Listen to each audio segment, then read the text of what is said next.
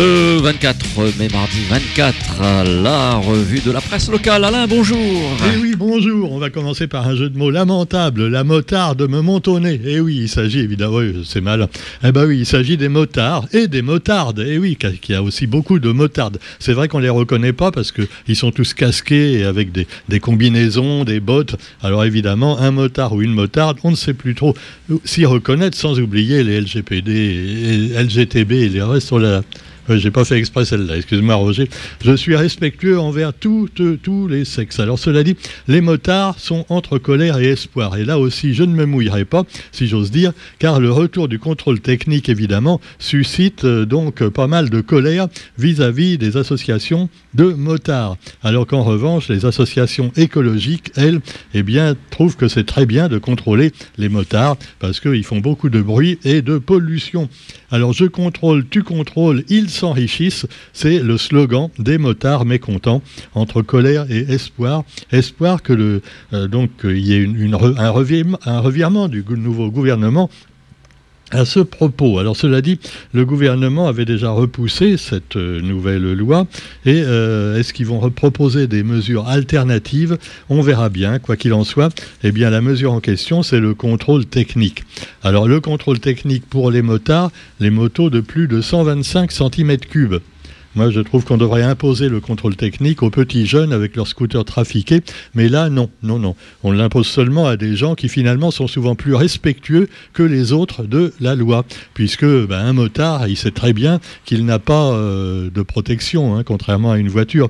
Donc il fait attention que sa moto n'ait pas de gros défauts techniques. Imaginez une moto sans frein euh, ou alors euh, avec des pneus lisses. C'est beaucoup plus dangereux pour un motard que pour un automobiliste. Et alors cela dit, eh bien, ils sont quand même conscients pour la plupart du danger et savent conduire nos amis motards.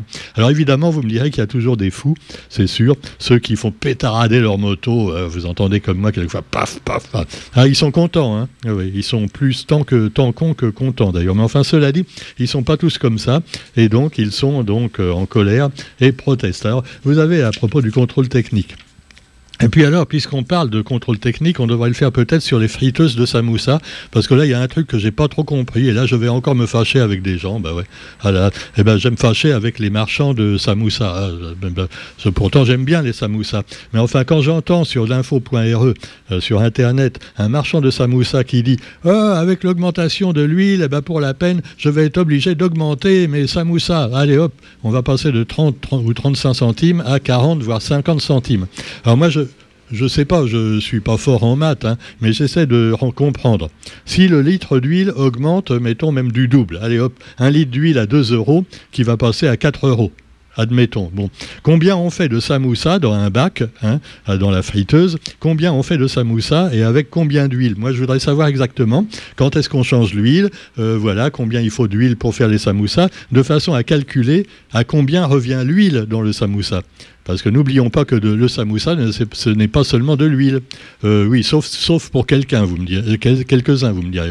Et on a, on a l'impression qu'il y a plus de matière grasse qu'autre chose, que de garniture. Mais enfin, cela dit, euh, normalement, tu n'as pas besoin de tant d'huile que ça pour faire un samoussa. Hein. Donc, 100 samoussa, supposons que ça vaille 30 centimes, ça fait donc 30 euros les 100 samoussa. Alors, combien il faut d'huile pour faire 100 samoussa hein? Et maintenant, si l'huile double de prix, combien faudra-t-il donc euh, payer pour avoir 100 samoussa? Moi, j'aimerais bien qu'on fasse le compte exactement, tu vois, euh, simplement. Parce que ça m'étonne quand même que si l'huile double le prix, le samoussa augmente directement de 20 ou 30 ça me paraît un peu énorme. Moi, j'ai l'impression que certains en profitent pour augmenter les prix. Tout simplement. Eh oui, et c'est comme ça qu'on encourage l'inflation. Donc il faudrait peut-être que, pourquoi pas, le gouvernement mette son nez là-dedans. Hein. Voilà. Et là, on serait tout à fait d'accord. Cela dit, on ne va pas se fâcher avec les marchands de Samoussa. Je suis déjà fâché également avec les marchands de vaccins quelquefois. Alors, figurez-vous qu'il y a un mec dans le. J'ai vu ça sur euh, Internet, euh, sur l'info.re. Hein. C'est pas, pas des fake news, hein, c'est vrai. Il y a quelqu'un qui nous dit la variole du singe. Ah, la variole du singe. Eh bien, il paraît que c'est plus mortel que le Covid. Oh Donc il faut trouver un vaccin, dit-il. Et allez, hop, Pfizer sur le coup. Ah, on va trouver un vaccin pour la variole du singe. Alors bon, euh, c'est plus mortel que le Covid, mais le, Covid n'était pas trop mortel non plus, tu vois, donc faut pas non plus s'affoler. Et il paraît que ça se transmet pas si facilement à l'homme. Et pourquoi, pourquoi tant de virus de nos jours? Eh bien, on, vous l'explique dans un autre article qui, qui apparemment n'a rien à voir, mais si, c'est un article du quotidien, en page intérieure du quotidien de vulgarisation scientifique sur une jeune femme euh, créole qui a donc euh, fait une thèse sur les chauves-souris. Et on sait que la chauve-souris est bien connue, euh, on l'accuse, n'est-ce pas, d'avoir transmis des virus, le Covid et tout ça, alors qu'en fait la pauvre chauve-souris, comme le pangolin, n'y sont probablement pour rien, et que c'est un truc qui est sorti des laboratoires chinois accidentellement, très probablement. Ben, je suis un peu complotiste, hein, excusez-moi. Quoi qu'il en soit, eh bien, ça ne trompe personne. Et donc, une doctorante réunionnaise euh, nous parle évidemment de ces problèmes de réservoir à virus que constituent euh, que certains animaux, entre autres les chauves-souris. Mais la chauve-souris de la Réunion n'est pas du tout dangereuse. En effet, eh bien, à moins de la manipuler et de la manger crue, euh, on ne risque pas d'attraper des virus de chauve-souris. Il hein. ne faut pas avoir peur des chauves-souris. Alors cela dit, eh bien, on n'en est donc pas là, mais on prête souvent une image négative à des animaux qui sont en fait très utiles. Et pourquoi alors les chauves-souris, les pangolins et les autres animaux de la forêt peuvent-ils quelquefois transmettre des virus à l'homme? Eh bien parce qu'on détruit leur milieu naturel. Eh ben oui, voilà. Si on détruit les forêts, les chauves-souris, elles se retrouvent dans votre toit. Et c'est comme ça qu'on peut attraper leur maladie. Donc c'est pas de la faute des chauves-souris, c'est de la faute à leur espace qu'on leur a enlevé. Voilà.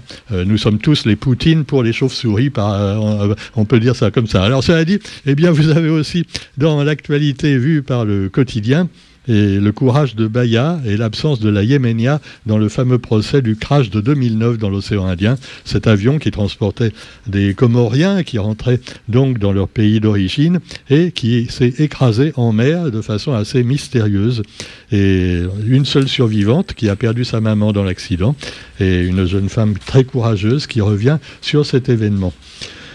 Et puis également un peu de politique. Ah, la politique avec le Rassemblement national. En fait, c'est, on appelait ça le Front National, mais ils ont changé de nom parce que on pensait tout de suite à, Jean, tout de suite à Jean-Marie Le Pen, euh, c'est sûr. Alors, le Rassemblement National de Marine, qui arrive toujours sans pointure. En effet, euh, bah, ils n'ont pas assez de membres vraiment compétents.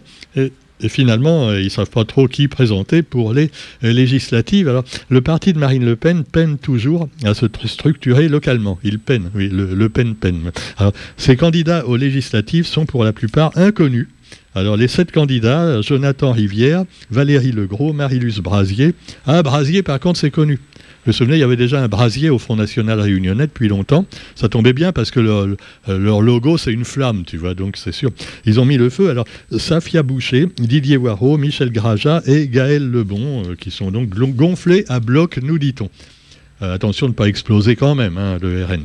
Et puis il y en a d'autres aussi, alors à gauche, euh, c'est assez rigolo aussi vous avez un certain Gaillard. Ça, les Gaillards, euh, ça pourrait être son, slogan, Perceval Gaillard. Franchement, c'est un nom formidable, hein, je vous le disais hier, pour se présenter à des élections, parce qu'il y a Perceval, ça fait vraiment chevaleresque, et puis il y a Gaillard, évidemment. Gaillard, c'est tout à fait donc euh, un symbole également. Alors, Geneviève Payette et Perceval Gaillard qui ont lancé leur campagne d'union de la gauche en l'absence notable du PLR, Qu'est-ce que c'est déjà le PLR Je finis par m'embrouiller, hein. j'y comprends plus rien à gauche, parce que maintenant ils ont un nouveau parti euh, qui s'appelle, je sais plus, le SAMU, non? Non, parce qu'il faut appeler l'ambulance, alors tout de suite. Non, c'est pas le SAMU, c'est un nom comme ça un peu bizarre. Alors bref, vous avez euh, l'APR, euh, le PSG, le EELVR, ça c'est les écolos, le LFI, la France insoumise, qui était là. Et oui, ils sont venus, ils sont tous là, mais sauf le PLR, insoumis à l'union de Gaillard. Ah là là, le feuilleton continue, avec le slogan, évidemment, et la photo de Jean-Luc Mélenchon. Mélenchon, Premier ministre. Allez, c'est pour bientôt. Hein. le chevalier Gaillard. Alors donc, euh, la troisième circonscription, c'est assez rigolo aussi, parce que là, bon, certains parlent de népotisme. bon, non, non, c'est pas ça du tout. C'est la compétence qui est mise en avant. Hein. C'est Patricienne Akoun qui est bien entourée, avec pas moins de trois quarts des quatre maires, trois, pardon, trois des quatre maires de la circonscription qui soutiennent la candidature sans étiquette du fils d'André Tianakoun, épaulé par la Syriaosienne Annie Waro. Et on voit également sur la photo Juliana Mdouaouama et Jacques Techer, également partisan de Patrice. Alors on voit André, hein, euh, voilà, euh, de l'autre côté. on ne sait pas qui est le père et le fils parce que c'est marrant. Celui qui a les cheveux noirs, c'est en fait c'est le père, et celui qui a les cheveux gris, c'est le fils. Bon, mais enfin, cela dit, ah bah oui, vous me direz, il y a de la teinture aussi, hein, c'est sûr. Alors, cela dit, vous trouverez aussi dans l'actualité euh, d'autres sujets, comme par exemple, eh bien, un petit arsenal découvert chez un bénédictin à Saint-Benoît. Les gendarmes ont mis la main sur une petite collection d'armes Oh, bah écoute, si le mec il peut plus collectionner, hein, c'est une passion la collection d'armes, tu vois, euh, tant, tant qu'on s'en sert pas. Et hein, puis également, euh, toujours dans l'actualité, eh bien, euh, les Antilles. Alors c'est loin de chez nous, mais enfin ça nous concerne aussi, puisqu'il s'agit là encore de pollution. Et donc on se souvient de, l'affaire donc des produits chimiques qui ont été mis pendant des décennies dans les, sous les bananiers donc des Antilles, qui ont causé des, des milliers de cancers. Et donc c'est une production énorme pour la Guadeloupe et la Martinique et après le scandale de la chlordécone, qui porte bien son nom, chlordécone, tu vois. Ah, on a déconné, là. Hein. Le gouvernement a déconné, tout le monde a déconné, les producteurs de bananes aussi. Donc, on va mettre maintenant moins de pesticides et acquérir une étiquette de banane durable. Voilà, l'étiquette de banane durable pas confondre avec l'étiquette de nos politiciens, euh, qui est quelquefois durable, euh, mais qui est un petit peu polluée quand même. Allez, on va parler aussi de l'actualité politique en métropole. Et là, j'ai trouvé un beau slogan pour, euh, comment il s'appelle maintenant C'est plus, c'est plus En Marche, c'est la Renaissance. La Renaissance, c'est évidemment le nouveau gouvernement d'Emmanuel Macron. Et alors, moi, j'ai trouvé un slogan, le Macron, le macaron, une épaisse garniture de salade entre deux tranches de condescendance. C'est joli comme formule. Hein. Oui, c'est un petit peu comme des samoussas où il n'y a que de la pâte et presque pas de garniture. Hein. et beaucoup d'huile, voilà, c'est sûr. Alors cela dit, vous avez justement le nouveau gouvernement euh, avec euh, ce ministre des handicapés qui finalement est handicapé puisque maintenant il est handicapé lui-même, mais il est accusé d'avoir tripoté des dames, alors qu'en fait le pauvre, tu vois, il a des mains complètement atrophiées. Oh mais non, il pouvait pas. D'ailleurs, il l'a dit lui-même. Je pouvais pas tripoter des dames puisque vous avez vu comment je suis. Il faut qu'une femme m'aide justement pour que je puisse y arriver. Et donc, c'est. Ouais, mais alors il avait endormi la dame, il paraît. Il, y a, Ah là là, il paraît qu'il l'a endormi avec un truc dans son champagne. Et puis voilà, elle s'est réveillée à poil là. Ah, c'est terrible. Bon, alors cela dit, euh, le gouvernement a quand même gardé ce monsieur pour l'instant. Parce que la première ministre, a dit Ouais, mais euh, je ne savais pas avant. Hein. alors pour l'instant, on va voir hein, s'il donne satisfaction. Alors donc, euh, Macron s'en remet à la justice sur le cas Abad, puisque c'est le nom de ce monsieur alors que d'autres crient Abba, Abad. Et donc agir pour rassembler le pays face à des défis inédits. Emmanuel Macron a donc donné sa feuille de route au gouvernement d'Elisabeth Borne hier lors de ce premier conseil des ministres du nouveau quinquennat, laissant à la justice le soin de trancher le cas de Damien Abad. Trancher, on coupe plus les têtes. Hein. Quelquefois, je me dis que c'est dommage. Hein. Alors, de toute façon, ce ne sera pas comme en, Arabie où on coupe la main des voleurs, puisque là, le pauvre, il a déjà pas de. Ah, alors, ah, c'est horrible ce que je dis. Hein. Non, non, mais allez. Euh, alors, donc, des accusations de viol, euh, c'est vraiment. Euh, on, croirait que c'est contagieux. Hein. les, histoires de viol, c'est plus contagieux que le Covid. Tout à l'heure, on va, on va accuser Roger d'avoir voulu me violer aussi. C'est terrible. Ah non, mais on peut tout, tout, tout, imaginer, tu vois, c'est terrible. Alors, cela dit, vous avez Elisabeth Borne, la nouvelle première ministre, et qui parle de plein emploi. Voilà, c'est également lors de la passation de pouvoir avec son successeur au ministère du Travail euh, le ministre du Travail s'appelle Olivier Dussopt. Alors donc euh, voilà, non, il restera peut-être pas longtemps, hein, parce que là c'est un ministère, on ne sait pas combien de temps ça va durer. En plus, c'est un ministère de transition.